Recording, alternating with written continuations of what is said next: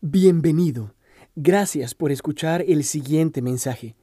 Si desea más información o escuchar otra prédica, visite nuestra página web www.redilelpoblado.org. Mm, Quiero invitarte a pensar en lo siguiente. Cuando los niños están, ah, nacen, llegan, hay una gran alegría, una profunda alegría hay en casa. Yo recuerdo cuando nacieron mis dos hijas, en medio de todo lo que ocurre ahí, a veces de los desafíos que hay con los hospitales, el nacimiento de un hijo marca un, cambio en la vida de la pareja y de la familia en general. Nosotros tenemos la tradición cristiana de presentar niños. La próxima semana presentaremos al hijo de Chayán, que eh, ha venido en esa línea de crecimiento de la iglesia por bebés. Ah, y es hermoso presentar los niños. Ponerle nombre también. A veces nos arriesgamos con los nombres, ¿cierto? Queremos ponerle el nombre del papá, del abuelo, eh, una mezcla, si tú eres eh, de algunas zonas de Colombia o de Venezuela, les gustan las mezclas de los nombres. Y, nombres con significado. Muchas veces aquí cuando los presentamos le decimos a los papás, bueno, ¿por qué le pusiste eh, Nabucodonosor? Y bueno, ahí explica la razón por qué le, le ponen esos nombres a los niños. Los niños son un regalo de Dios. Dios ama a los niños tanto que decidió enviar al Salvador no adulto. Lo mandó para que viviera esa experiencia de ser no solamente un feto en el vientre, sino un bebé. Hoy al comenzar el Redil Junior me alegro tanto que Dios haya escogido en su soberanía darnos este texto del canto que se llama el Benedictus de Zacarías. Ayer vimos bautizar a cuatro chicos, que nuestra oración es que el Señor los levante y los forme para su gloria, a Jerónimo, a Samuel, a Juan David, a Isabela, pero muchos otros en representación de ellos que conozcan al Señor. Hoy estamos en la quinta prédica de Caminando con Jesús en el Evangelio de Lucas. Si te las has perdido, entra al canal de YouTube, El Redil del Poblado, y ponte al día en estas prédicas que han sido eh, direccionadas por el Espíritu Santo para nuestras vidas individuales, para nuestras familias y para la iglesia en general. Eh, eh, largos capítulos como el que estamos terminando el día de hoy. Hoy terminamos el capítulo 1. Estamos por cerrar ese capítulo. Imagínense, cinco sermones para un solo capítulo. Y miren por dónde nos ha pasado Lucas. Lucas nos ha pasado por decirnos que este evangelio fue escrito para Teófilo y fue escrito en orden para que él confirme su fe, para que no se quede sencillamente escuchando cosas por ahí, sino que sean confirmadas las cosas que han sido ciertísimas entre nosotros, dice Lucas. Luego nos pasa por estos ancianos que eran estériles, servidores del Señor, piadosos, pero que en últimas nos cuenta que Zacarías era un hombre muy incrédulo, porque cuando el ángel le dice que venga, ah, va a venir a su, a su vida este bebé llamado Juan el Bautista, él duda. Y por eso queda mudo por lo menos nueve meses.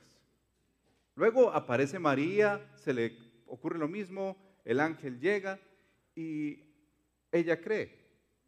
Luego María visita a Elizabeth y las dos dialogan y allá ocurre este canto hermoso que llamamos el Magnificat, que engrandece, alma mía, al Señor. Y ahora aterrizamos en un pasaje, para cerrar el capítulo, que da cuenta de la restauración de un hombre que Dios disciplinó. Un siervo que Dios disciplinó con el silencio. Porque Dios al que ama, lo disciplina. Y es amor, aunque no nos guste.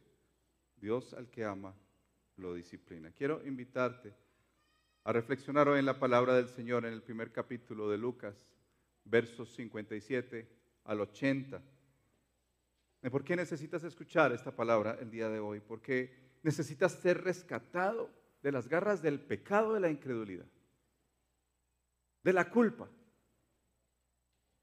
del temor, de no vivir una vida más a la sombra de, de, las faltas y pecados del pasado, de estar libre en Cristo Jesús para vivir la vida que Él quiere para ti como un siervo y una sierva. Así que leamos juntos este texto, verso 57. Cuando se le cumplió el tiempo, Elizabeth dio a luz un hijo. Sus vecinos y parientes se enteraron de que el Señor le había mostrado gran misericordia y compartieron su alegría. A los ocho días llevaron a circuncidar al niño, como querían ponerle el nombre de su padre, Zacarías. Su madre se opuso. No, dijo ella, tiene que llamarse Juan. Pero si nadie en tu familia tiene ese nombre, le dijeron. Entonces le hicieron señas a su padre para saber qué nombre quería ponerle al niño. Él pidió una tablet, vea que eso viene desde allá, en la que escribió, su nombre es Juan.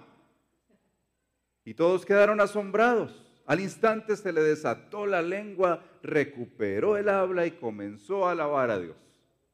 Todos los vecinos se llenaron de temor y por toda la región montañosa de Judea se comentaba lo sucedido. Quienes lo oían se preguntaban, ¿qué llegará a ser este niño? Porque la mano del Señor lo protegía.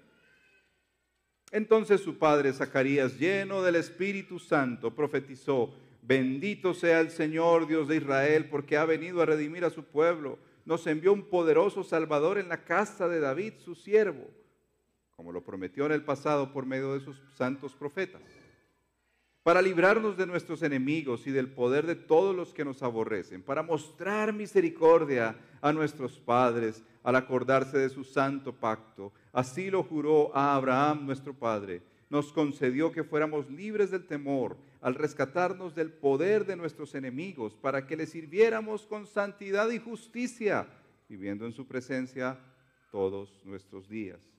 Y tú, hijo mío, serás llamado profeta del Altísimo, porque irás delante del Señor para preparar el camino. Darás a conocer a su pueblo la salvación mediante el perdón de sus pecados. Gracias a la entrañable misericordia de nuestro Dios Así nos visitará desde el cielo el sol naciente para dar luz a los que viven en tinieblas, en la más terrible oscuridad, para guiar nuestros pasos por la senda de la paz. El niño crecía y se fortalecía en espíritu y vivió en el desierto hasta el día en que se presentó públicamente al pueblo de Israel. Esa es la palabra del Señor para nosotros en este día, que Él añada bendición a la lectura y la exposición. Y así te lo pedimos, Padre, en Cristo Jesús.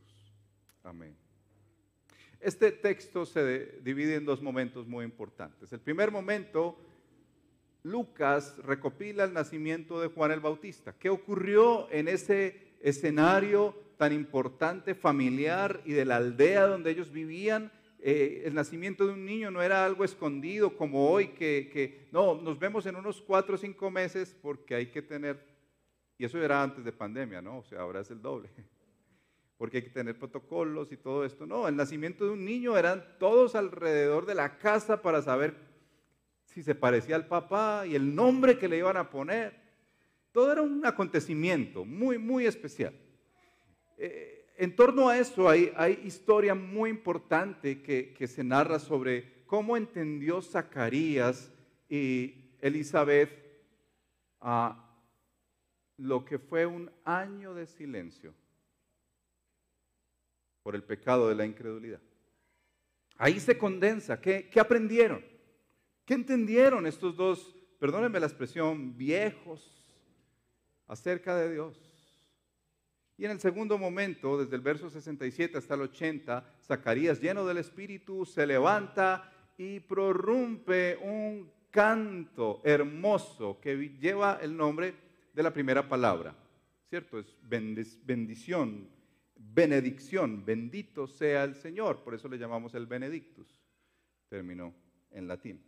Miremos rápidamente el nacimiento de Juan el Bautista, los versos 57 al 66. Dice el verso 57 que mm, Elizabeth eh, se cumple el tiempo, suponemos que eran nueve meses, ya los médicos van a decir, no señor, las semanas son muy distintas, no son exactamente nueve meses, pero algo así. Y cuando viene el bebé y da a luz, los parientes se acercan y dice el texto que ellos llegaron con una alegría, porque el Señor había mostrado misericordia sobre estos viejos. Porque Dios había revelado su gran amor. Y esa es una palabra importante en todo este pasaje, la misericordia del Señor. Pero lo primero que aparece aquí en el, en el nacimiento de este bebé es que Dios cumplió con lo que prometió. Dios le había dicho a Elizabeth y a Zacarías que vendría un hijo y aquí estamos viendo el cumplimiento de la promesa. Imagínense a Zacarías porque este es el personaje acá importante. Nueve meses de silencio.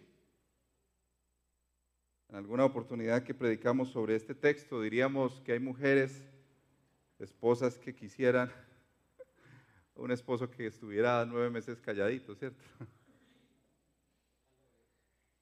Y otros como nuestro querido Federico que dice, ojalá fuera al revés. Pero quiero que piensen, no miren por favor a Maribel, que dice que hoy no hay almuerzo para Federico, pero quiero que piensen en lo que pudo haber ocurrido en este hombre nueve meses de silencio. Escribiendo en una tablet, como les decía, lo que piensen la incredulidad, la culpa que debió haber cargado este hombre nueve meses por decir, ¿por qué no le creía al Señor? ¿Por qué no confié en las palabras que yo estaba escuchando? Si yo, un hombre que ha servido al Señor por toda la vida, un hombre de un linaje tan increíble, que conozco la teología más profunda y yo un incrédulo, ¿se imaginan eso? La vergüenza con los vecinos. Hola, Zacarías, ¿cómo estás? Tu esposa está creciendo esa barrigota y él... Y por dentro, la culpa. Aquí se, teje todo ese elemento tan increíble de lo que es la restauración del Señor para un hombre que ha sido disciplinado pero lo primero que menciona Lucas es que este bebé trajo mucha alegría, profunda alegría. Dice así nuestro verso 58, y compartieron su alegría. Qué especial cuando nace un bebé y se comparte la alegría. Hay algunos bebés que nacen en un contexto en el que hay tanta tristeza por varias razones, la manera en que vino el niño, ah, antes del matrimonio y bueno, tantas, tantas situaciones alrededor. Pero aquí aparece una alegría profunda. Más allá del nacimiento, ¿por quién venía? Dios le dio un lugar especial a Juan el Bautista, eh, el último profeta que, que tuvo el gran privilegio de decir, el que viene tras mí es más grande que yo, no soy digno siquiera de desatar el calzado, las ataduras de su calzado. Y entonces a los ocho días, según la tradición judía, al niño lo llevaban a circuncidar. Eh, eh, ustedes deben recordar que en el Antiguo Testamento una señal externa de que eran miembros del pacto eh, del Señor con el pueblo de Israel era la circuncisión al octavo día de sus hijos, ah, de los varones. Al octavo día iban y los circuncidaban. Bueno, estaban en ese proceso cuando, ¿y cómo le van a poner? Y aquí hay algo muy importante que entender, es la tradición la tradición. ¿Y cómo le van a poner? Y como les decía, de pronto no le ponían Nabucodonosor, sino Epifanio del Cristo o algo así. Y le preguntan cómo le van a poner como su papá. Y, e inmediatamente Elizabeth dice no. No se va a llamar como su papá. Tiene que llamarse Juan. Pues entendieron la lección, entendieron el mensaje del Señor. Y algo importante aquí para ir entendiendo en este primer momento del nacimiento de Juan es que ese nacimiento representa muchas cosas para Elizabeth y para Zacarías. En primer lugar, representa que ellos ya harían las cosas a la manera del Señor. Y no como la tradición o la familia o los amigos lo imponen. Zacarías y Elizabeth se ven aquí como una pareja que quiere agradar al Señor y no a los demás, agradar al Señor y no a los demás. Fíjense que muchas veces nosotros nos enredamos, aún siendo cristianos, aún siendo pastores y siendo siervos, con querer quedar bien con todos. ¿Te ha pasado? Ah, no, pues pongámosle eso porque la abuela dijo. Tiene que llamarse Tulio. Bueno. Pero solo el nombre representa que muchas de nuestras ah, agendas vienen por la tradición y por la presión familiar que por obedecer y agradar al Señor. Así que, en primer lugar, el Señor con esta historia que se recoge en la pluma de Lucas nos dice, mucho cuidado con obedecer primero a los hombres antes que a Dios. De hecho, eso fue lo que el apóstol Pablo entendió y él dice en Gálatas capítulo 1, verso 10. ¿Busco ahora el favor de los hombres o el de Dios? ¿O me esfuerzo por agradar a los hombres? Si yo todavía estuviera tratando de agradar a los hombres, no sería un siervo de Cristo. Qué lección para Zacarías. Por fin entendió que la senda de servir al Señor no es la senda de agradar a todo el mundo, sino la de agradar a uno, que es su Señor. Entonces, por eso, ahí mismo, como pudo, Zacarías saca la tabletica y escribe Juan. Porque toda la gente, fíjense, toda la familia, los familiares y vecinos empiezan a moverse a buscar a Zacarías a ver qué dice el papá. ¿Qué presión? ¿Tú te imaginas, Fede, que toda la familia quisiera ponerle a una de tus hijas el nombre de tu mamá, Gloria? Y todos le preguntaran Maribel, Maribel, ¿cómo se va a llamar tu tercera hija? No, recordemos más bien, ¿cómo se va a llamar tu segunda hija? Y todos voltean a mirar a Maribel y dicen, no, se va a llamar así. Luces. Ay, ¿cómo así? Preguntémosle a Federico. Federico, ¿es verdad? si Zacarías quisiera seguir agradando a los hombres, qué lío. ¿No les parece? Porque es que Zacarías tuvo nueve meses para aprender que con Dios no se juega. Nueve meses para entender que su incredulidad cobra caro, que Dios no es hombre para que mienta, ni hijo de hombre para, se lo sabe, que se arrepienta. Tuvo tiempo para reflexionar en los profetas. Se puede leer en el verso 70 del canto, reflexionar en qué decían los profetas acerca del Señor y de su ungido y sus profecías que apuntaban a Cristo Jesús. Y el Señor le muestra tal misericordia que en el momento en que escribe Juan, su lengua se desata.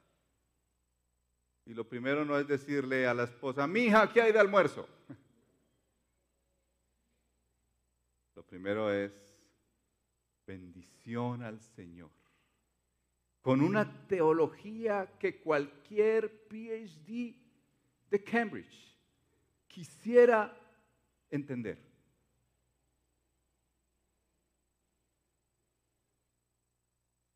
El Señor le muestra misericordia, le desata la lengua y lo primero que hace es escribir un maravilloso canto que anhelamos un día poder tener eh, música para ese canto y cantarla los domingos. ¿No les parece qué hermoso sería? Pero detrás, aquí hay un hombre que fue silenciado por sus pecados y fue liberado, liberado, su lengua desatada por la misericordia de Dios.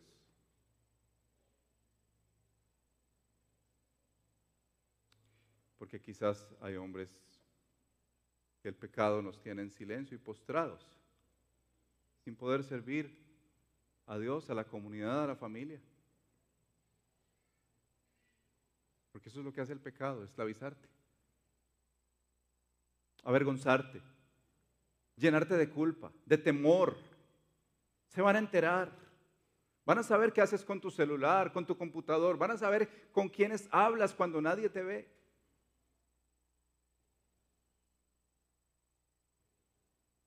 Y a veces pienso que el año de silencio que Dios le dio a la iglesia con el COVID obedece a una disciplina amorosa de Dios a su iglesia. Por incrédula. Por dudar. De que lo que Dios ha dicho lo va a cumplir. Que Dios traerá restauración.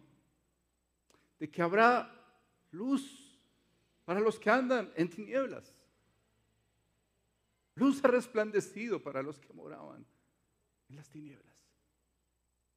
De que ha enviado un poderoso Salvador que rompe los yugos más fuertes de pecado que el hombre pueda tener en esta vida.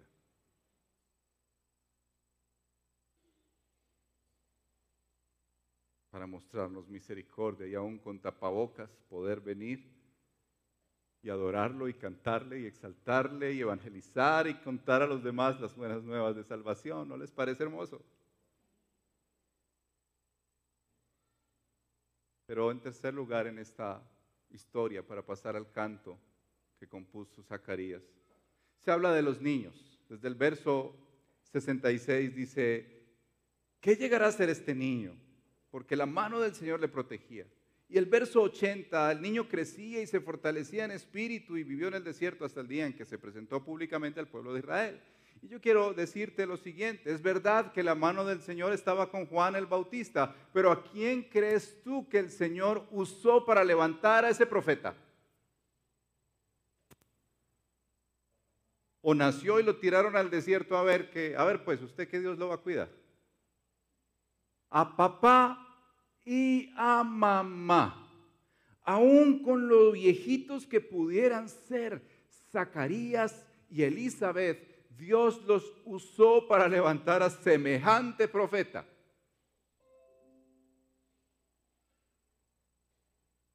¿No les parece maravilloso? El bautista se levantaría por medio de lo que Zacarías y Elizabeth le enseñarían de la fe. Papás, necesitamos entender este pasaje para nuestras familias. El lugar que tú ocupas en la formación para tus hijos no se reemplaza con nada en el colegio ni con nada en la iglesia. El lugar que tú ocupas es central, papá y mamá, para formar a los hijos en la fe. No delegues, por favor, esa responsabilidad y esa autoridad a los abuelos, por muy queridos y amorosos que sean, Dios te va a demandar a ti la formación de tus hijos. No la delegues a la iglesia, porque sencillamente traerlos y que allá le enseñen. Y no la delegues al colegio, porque tú sabes que los colegios son paganos. Los colegios les enseñarán lo que esta sociedad quiere enseñarles. Y por eso, en la imagen de Zacarías y Elizabeth, el Señor te dice a ti, papá, y a ti, mamá, o lo haces a la manera de Dios, a la manera del mundo, de la tradición, que tú ya sabes cuál es. El de Del Junior ayuda y aporta y se compromete en acompañarte a ti, papá y mamá, en la formación de tus hijos. Pero ¿qué llegarán a hacer estos niños? ¿Qué llegarán a hacer? Yo, a mí me intriga mucho cuando veo a los niños correr, cuando vemos esos bautismos. ¿Qué llegarán a hacer estos niños? ¿No les parece que requiere de oración de la comunidad? De estar dispuestos a acompañarlos, edificarlos, exhortarlos, bendecirlos, disciplinarlos de ser posible para que crezcan no como dice el mundo, como niños y jóvenes de bien,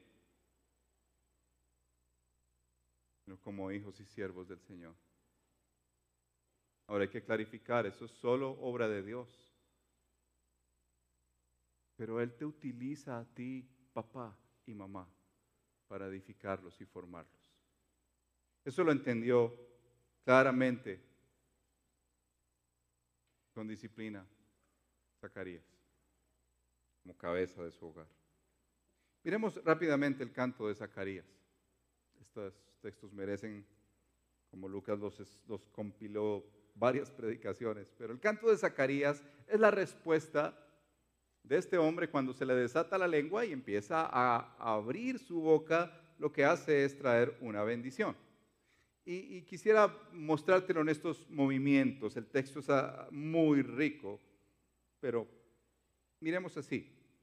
Lo primero es que Zacarías presenta quién es ese Salvador y lo deja ver en diferentes maneras, por qué el Señor nos visitó y, cómo se ve esa visitación. No fue solamente como que hoy, hoy voy a visitarte para almorzar contigo, eh, es una visita que viene a traer un cambio absoluto a trastocar todo lo que se conocía hasta ese entonces. Y dice así, bendito sea el Señor, Dios de Israel, porque ha venido. El Dios de Israel vino.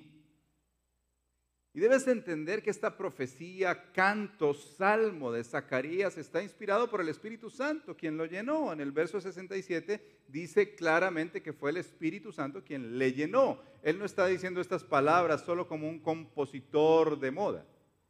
Él está diciendo estas palabras porque el verdadero compositor que es Dios le dio esas palabras. Y por eso él dice, Dios nos visitó enviándonos un poderoso Salvador para, y mira todo lo que menciona allí, redimir a su pueblo, verso 68, salvar al pueblo de los enemigos y de los que odian al pueblo, verso 71, mostrar misericordia a los antepasados al cumplir su pacto, verso 72, para que el pueblo sea libre del temor, verso 74 que sirvan a Dios en santidad y justicia, verso 75, para disfrutar la presencia de Dios todos los días, verso 75. Dar luz a los que viven en tinieblas, verso 79, y guiar los pasos del pueblo por las sendas de la paz. Rápidamente quiero mencionarte que esa visita de ese poderoso Salvador que menciona Zacarías en su canto es Cristo Jesús.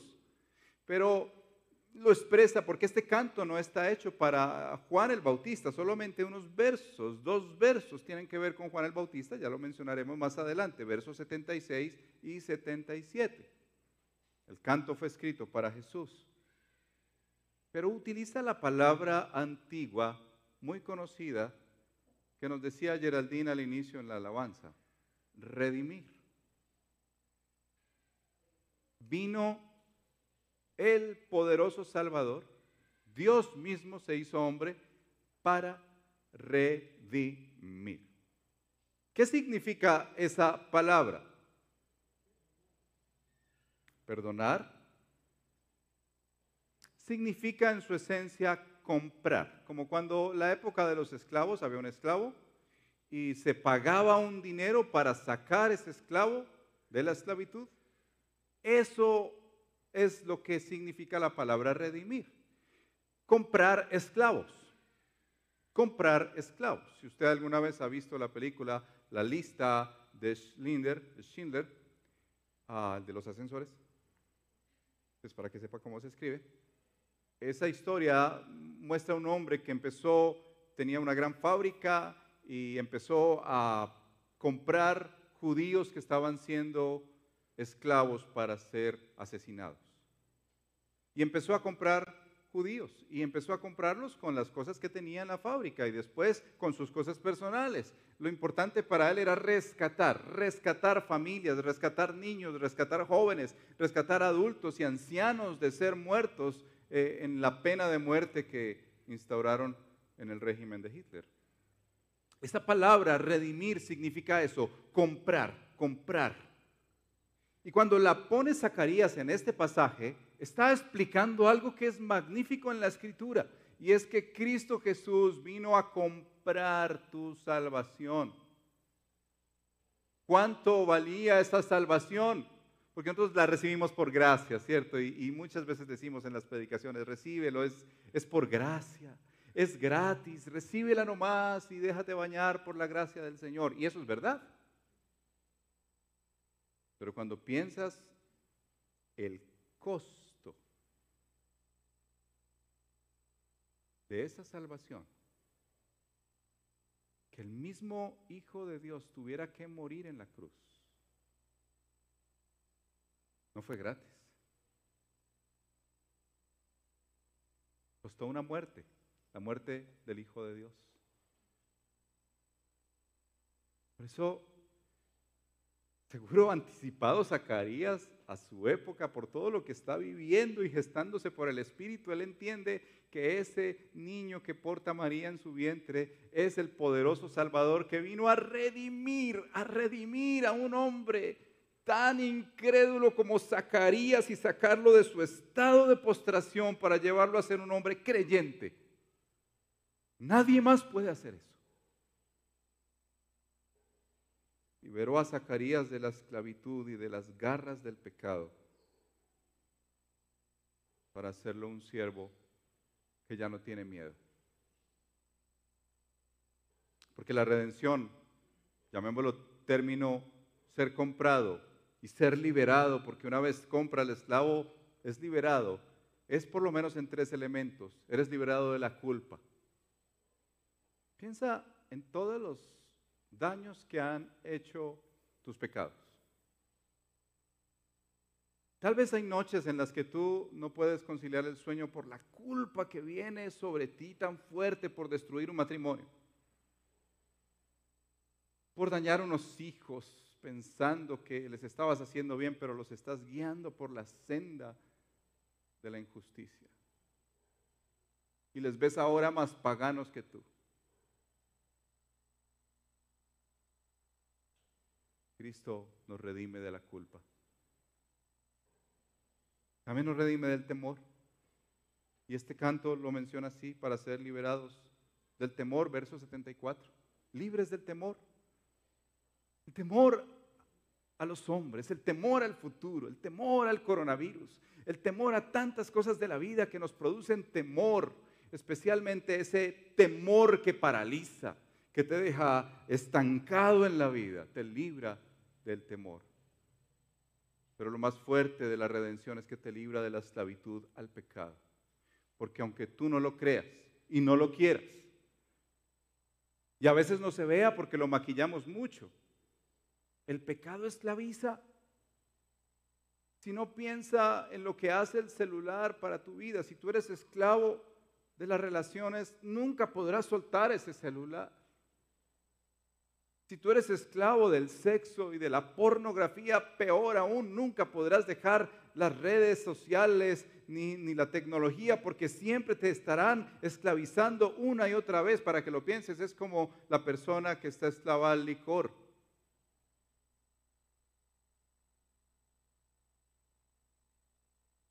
Eres esclavo al trabajo. O esclavo a ti mismo. No existe nadie en el mundo. Todos tienen que rendirte pleitesía. Tú eres el centro del universo. Nadie más puede decir cosas sino solamente tú en el trabajo, en la casa, hasta en la misma iglesia. Redimirte y redimirme de la culpa, del temor y de la esclavitud del pecado. Y hay una expresión aquí hermosa en el verso 69, porque la nueva versión internacional no, lo refleja tan claramente como la Reina Valera o en, los escritos con los idiomas originales que dice en el verso 69, nos envió un poderoso Salvador. La expresión allí es que hay un, un cuerno de salvación. Y ese cuerno era el que se utilizaba para prorrumpir la victoria de un ejército. La victoria de un ejército. Ellos sacaban el cuerno y tocaban la trompeta como nosotros la trompeta hoy en día y de pronto se toca para decir, este es el canto de victoria. Zacarías en su texto, en su, en su canto, utiliza lenguaje muy fuerte que nosotros no lo entendemos tan claramente a veces, pero él está hablando aquí de una guerra una batalla de la cual el Salvador poderoso vino a librar y vino a ganar. Y el cuerno de salvación se levanta para decir, este es tu canto de victoria, hombre. Este es tu canto de victoria, mujer. Este es el canto de victoria para todos aquellos que han estado esclavos del pecado. Canta la victoria de Cristo Jesús, quien te liberó de todos tus pecados. Levanta ese cuerno y di, este es mi canto de victoria como Zacarías. Este es mi canto de victoria. Este es mi canto de victoria, como el canto nuevo que hoy nos trajo Federico. Este es el canto de victoria, cuerno de salvación. Una guerra se gestó en la cruz del Calvario y se ganó en el nombre de Cristo Jesús para ti y para mí. ¿Tú crees eso?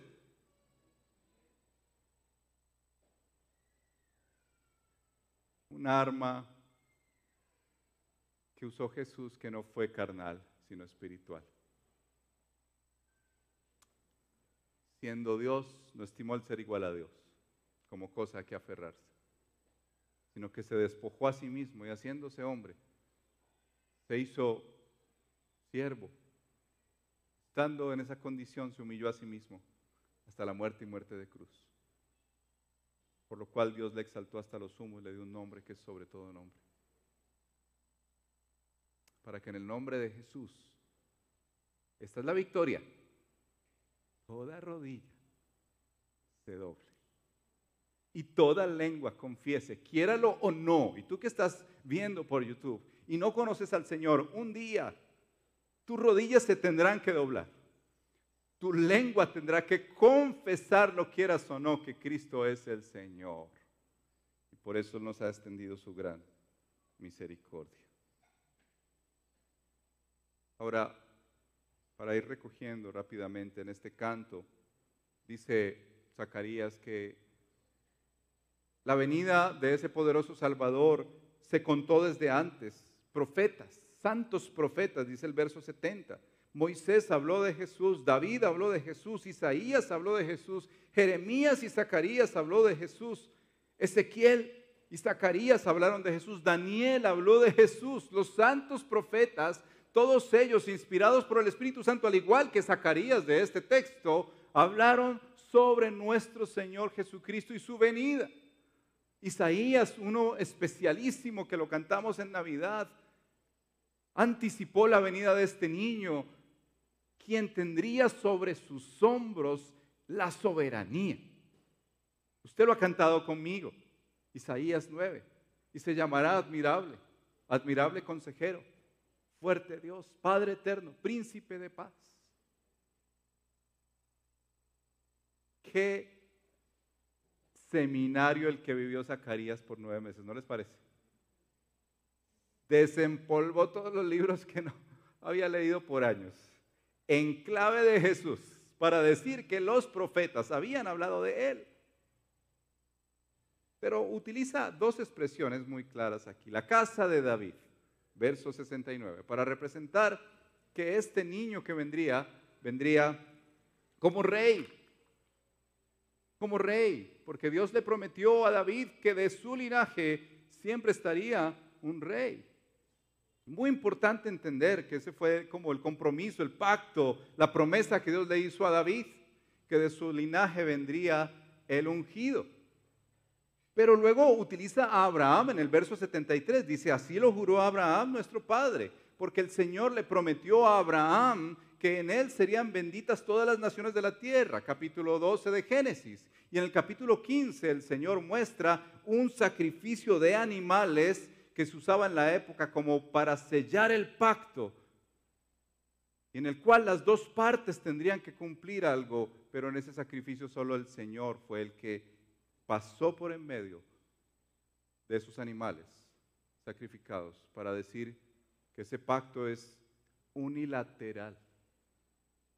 Poner rey en la casa de David no le correspondía a David, era Dios quien lo haría. Estos dos pactos que está hablando aquí Zacarías tienen que ver con que el plan de Dios de redención es unilateral. e intransferible en la obra de Cristo Jesús. Es decir, para que lo entendamos nosotros, que tú no te ganas la salvación, que tú no estás acumulando puntos, como dijo Geraldine, para ganar la redención. Vamos a redimir los puntos por obras buenas en mi vida. Esto quiere decir que en la teología de Zacarías, su restauración y su salvación dependía era de la obra de Dios enviando a ese poderoso Salvador que vendría a redimir y al final, como lo menciona, traer luz a las tinieblas, a guiarnos por la senda de la paz y todo esto obra de Dios. Para que nadie se gloríe en este mundo de decir yo me gané la salvación porque di para la carpa del rey del poblado. Nada de eso, nada de eso. Yo me gané la salvación porque toqué guitarra en esa iglesia como 40 años. O porque levanté unos hijos muy buenos en las mejores universidades del país y del mundo y logré conquistar eh, el mundo financiero. Nada de eso tiene que ver con la salvación. Depende solo del Señor. Por eso quiero invitarte a reflexionar en que Dios vino a redimirnos. Las promesas firmes a David, el pacto con Abraham, nos recuerda que fue por su amor y su gran misericordia de perdón, de restauración, de liberación, de redención, que es un amor incondicional en Cristo Jesús, que no pone ninguna condición para ti, para mí, para su cumplimiento. Él mismo dijo, yo voy a cumplir, yo te voy a sostener, yo te sostendré.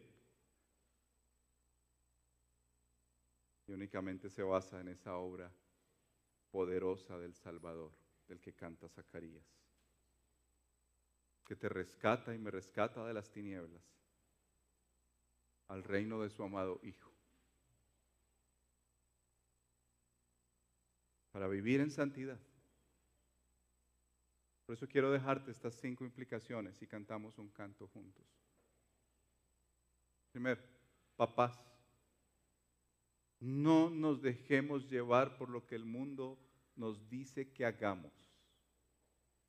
No nos dejemos llevar por lo que la tradición dice que hagamos. Así eh, perdónenme, los psicólogos digan no se debe disciplinar al niño, tendrás que ponerte a cuentas con la palabra de Dios cuando dice que instruye al niño, que lo forme, que, que cuando le das disciplina al niño, eso lo mantendrá bien. Papás, el Señor nos rescata, nos redime para que aprendamos a criar nuestros hijos a su manera. Dos, hombres que están perdidos en sus pecados, que ni siquiera su esposa ni sus hijos lo saben, o ya estás en el estado en que todo se derrumbó. Dios vino a rescatarte de la pornografía.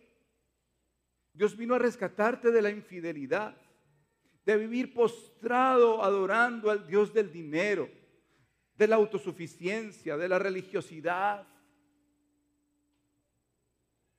Dios vino a rescatarte de ser un hombre superficial en la fe, que siempre le dejas a tu esposa y a las mujeres la oración y la instrucción de la palabra.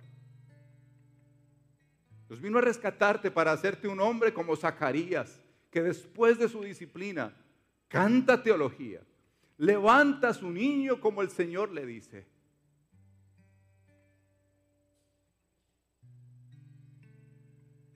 Dios vino a rescatarnos para que les demos ejemplo a nuestros hijos de qué es vivir una vida piadosa. Porque Él ama a nuestros hijos y Él quiere rescatarlos también. Para eso envía a su Hijo, para rescatar a los nuestros, para salvarlos, para que no vivan perdidos en los juegos, en Netflix, en el Internet, tratando de salir a flote en esta vida tan dura.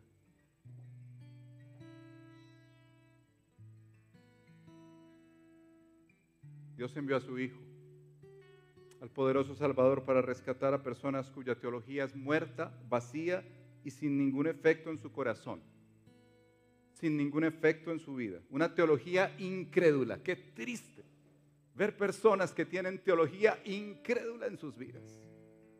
Para darnos, aún con disciplina de amor, una verdadera teología que termina en adoración, en exaltación, en doxología, a llenarte de su espíritu para que lo adores de verdad.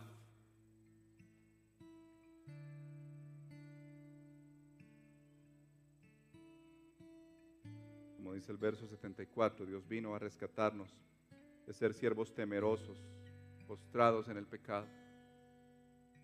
Han visto su servicio algo tedioso, de temor, de incredulidad, de superficialidad. Y vino a redimirte y a redimirme para ser transformados y ser siervos libres, que viven en santidad y justicia todos los días en su presencia. Y aquí hemos predicado sobre eso. Todos los días, 24/7, tú y yo vivimos coramdeo, frente a la pupila de Dios. Él sabe qué haces en tus noches, en tus mañanas, en tus tardes, en tus días. Y lo mejor que puede hacer un cristiano es pedir, Señor, redímeme para que mi trabajo sea para tu gloria. Para que mi servicio en esta ciudad o en la iglesia o en la casa sea para tu gloria, porque vivo todos los días en tu presencia, Señor. Cierra tus ojos. Respóndele al Señor.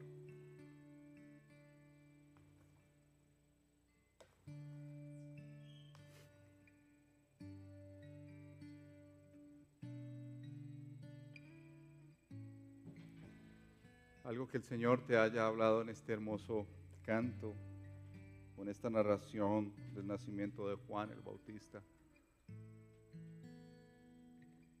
de quien se dijo en este canto que prepararía el camino al Señor. Gracias Señor, porque tenemos ese ministerio como el de Juan, preparar el camino para nuestros hijos, preparar el camino para los que van a creer.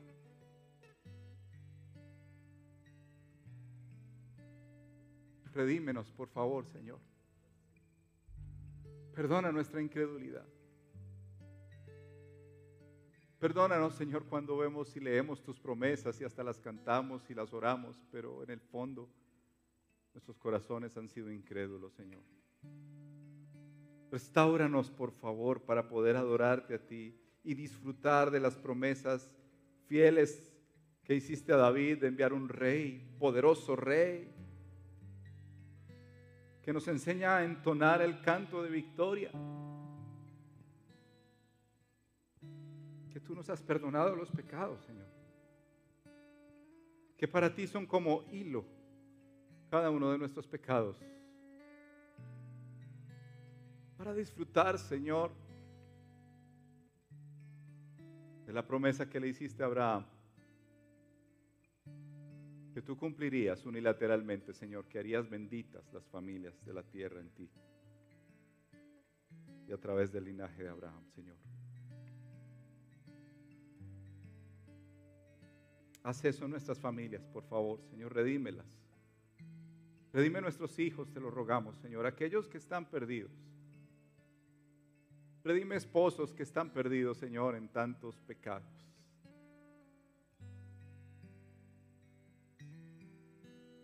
Queremos cantar de tu libertad, Señor, y salir de este lugar, no solo externa, sino internamente,